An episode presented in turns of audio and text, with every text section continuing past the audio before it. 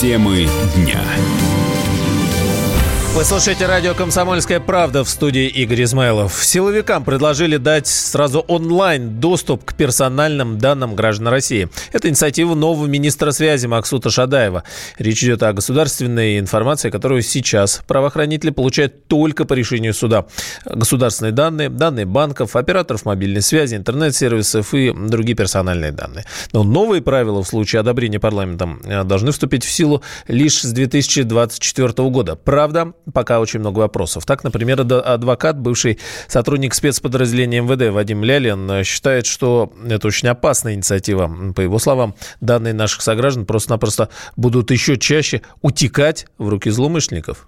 Дело в том, что и так у нас э, борьба с э, защитой персональных данных, какая-то, мягко говоря, странная идет, да, а, все продается на рынке и все покупается. А тут мы фактически даем открытый доступ э, к данным граждан, которые в данном случае будут подвержены в том числе каким-то преступным атакам, преступному доступу там, к своей там, частой жизни, там, и мы нарушаем главные конституционные принципы, это там, защита себя, защита жилища, а мы все эти данные, получается, выдавать начинаем как-то.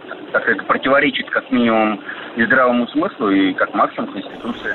Ну вот с этой позиции Вадима Лялина не согласен, например, юрист Рустам Курмаев. Он говорит, что предложение нового министра связи никак не противоречит российской конституции.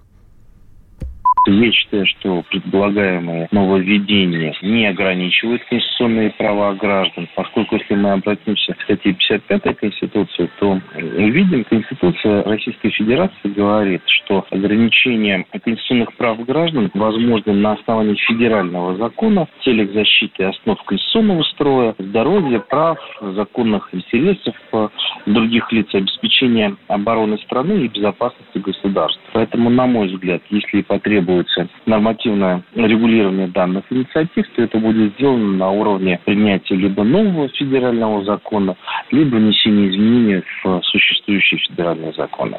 Но все-таки вопрос остается, не будут ли эти данные продаваться соответствующими сотрудниками, ну, кому бы то ни было. Доступ к онлайн-информации смогут предоставить только тем сотрудникам, которые ведут оперативно-розыскную деятельность, поясняется, по крайней мере. Это представители МВД, Федеральной службы безопасности, ФСИН, таможни и внешней разведки разведки Минобороны.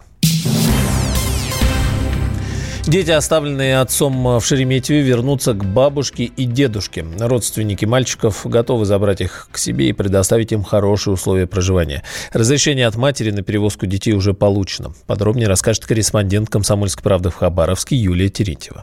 К нам сегодня в Хабаровск прибыла делегация из аппарата уполномоченного по правам ребенка, федерального уполномоченного, Анны Кузнецовой. Я знаю, что они сейчас работают в Хабаровске, а завтра утром они должны прибыть в Комсомольск-на-Амуре, где они встретятся с матерью детей, встретятся с бабушками и дедушками. И там уже будут решать, куда, собственно, отправлять детей. Позиция такая, что ребятишек нельзя отдавать в детский дом, тем более такой возраст уже. Ребята домашние, привыкли все-таки к какому-никакому, но уюту. Будут делать все, чтобы они остались у родных людей людей. У отца сейчас будут э, серьезные проблемы все-таки с законом, поскольку он находится под уголовным делом, да, оставление в опасности. Плюс ко всему появилась информация, пока мы ее официально не смогли подтвердить, что якобы соседка э, Виктора написала на него заявление о том, что он у нее украл деньги. Накануне отец детей Виктор Гаврилов сам пришел с повинной к следователям на допросе. Он объяснил свой поступок и попросил прощения у сыновей. Хотел бы попросить прощения у моих любимых сыновей Влада Ивановича. Простите меня, пожалуйста. Я вас очень люблю. Вы единственное, что есть в моей жизни. Ее смысл. Я проявил слабость, испугался, что не справлюсь. Поэтому оставил вас в аэропорту в Москве, зная и понимая, что вокруг много людей, сотрудников полиции, работников аэропорта, что вам не угрожает опасность. Я надеялся найти работу и вернуться за вами, чтобы никогда больше не расставаться, чтобы дать вам ту жизнь, которая не была никогда у меня. Я очень надеюсь, что мы скоро будем вместе. Я вас очень сильно люблю. Ждите меня, пожалуйста. Несколько дней назад 41-летний Виктор Гаврилов оставил детей прямо в аэропорту Шереметьево. Ну, и не забыл положить записку. В ней указал, что тянуть финансово сыновей он не может, просит их приютить и не разлучать. Родители детей были в разводе, и сыновья проживали с отцом.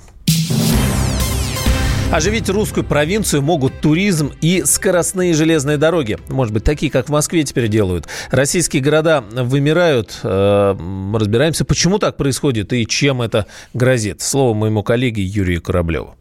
Из 1100 российских городов более 700 теряют население. Это данные Института географии Российской Академии Наук. Пустеют не только малые города, но и крупные центры. Не только на суровом севере, но и в благоприятной климатической зоне средней полосы. Что происходит и куда деваются их жители? Первая причина, по словам экспертов, происходит естественная убыль населения. Смертность превышает рождаемость. Это характерно для всей страны, за исключением больших городов. Вторая причина, почему люди уезжают из своих небольших городов экономическая, говорит заведующий сектором Института социологии Иран Владимир Мукамель связано вот именно с оттоком из не очень благополучных в экономических отношениях регионов городского населения в другие местности. В первую очередь идет процесс такого центробежного движения городского населения в центральную Россию, в первую очередь вот московскую агломерацию, питерскую агломерацию.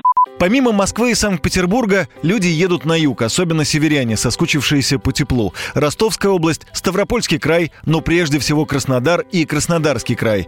Последние десятилетия город, да и весь регион активно развивается. Туда едут не только потому, что там благоприятный климат, там хорошая транспортная инфраструктура, условия жизни, комфортная городская среда, привлекательная для пенсионеров и предпенсионеров, которые всю жизнь отработали на севере и собираются провести старость в лучших условиях. Крым тоже притягивает привлекательны и крупные промышленные центры Урала и Поволжья. На Урале это в первую очередь Екатеринбург, следом Челябинск. Главная проблема малых и средних городов – нет работы. Люди уезжают. Крупные города высасывают население из близлежащих малых городов и сел, отмечает Владимир Мукамель. Нужно создавать такие экономические условия, когда бизнес мог бы идти в регионы. Тогда уже не будет такого центробежного движения в Москву. Кроме того, очевидно, что нужно развивать их коммуникации, потому что сейчас, если вы хотите куда-то из одного региона перебраться в другой, то чаще всего вам оказывается, что нужно брать билет или на поезд, или на самолет, который движется через Москву. То есть нужно развитие и малой авиации, скоростные, да, железные дороги. Вдохнуть жизнь в вымирающие города может туризм. Это даст дополнительные рабочие места, считает старший научный сотрудник Института проблем региональной экономики РАН Наталья Чистякова. В качестве примера эксперт приводит такие города, как Рускала в Карелии или Мышкин на Волге. Там открыто много музеев, создано целое туристическое направление. Но это все-таки полумеры. Они не изменят ситуацию к лучшему. Нужны кардинальные, решительные изменения, заявляет профессор кафедры экономической и социальной географии МГУ Наталья Зубаревич стране должно быть больше среднего и малого бизнеса. Они крупные только корпорации со штаб-квартирами в Москве. Они и налог очень сильно платят по Москве. Вот поэтому у Москвы столько денег. Второе, нужно создавать рабочие места в других городах. Для этого, а, у городов должны быть деньги на инфраструктуру, а этих денег нет тупо, потому что у городов отбирают практически все. Это идет в основном на региональный бюджет. Качество жилья, школ, медицины, которые за пределами Москвы тяжелые. И второе, помимо инфраструктуры, там должны создаваться новые рабочие места. Децентрализация системы управления, сокращение немеренного количества чиновников, силовиков и прочей бюрократии, которая сидит по Москве и получает очень неплохие зарплаты, и платят с них НДФЛ. Сейчас в России пустеют не просто отдельные города, но и целые регионы. Дальний Восток, Сибирь, говорит директор Института демографии Высшей школы экономики Анатолий Вишневский. Сейчас уже и по Волжье с Уралом под угрозой снижения населения. Это происходит потому, что у государства нет серьезной территориальной политики. Сегодня очень важно развивать регионы, города Сибири и Дальнего Востока. Иначе в перспективе пустующие обширные земли на востоке страны в условиях соседства с Китаем могут стать для России серьезной проблемой. Юрий Кораблев, Владимир Перекрест, Радио «Комсомольская правда». Самые осведомленные эксперты, самые глубокие инсайды, самые точные прогнозы. Точные прогнозы. Знаем все лучше всех. Ведущие. Неудержимый Мардан и прекрасная Надана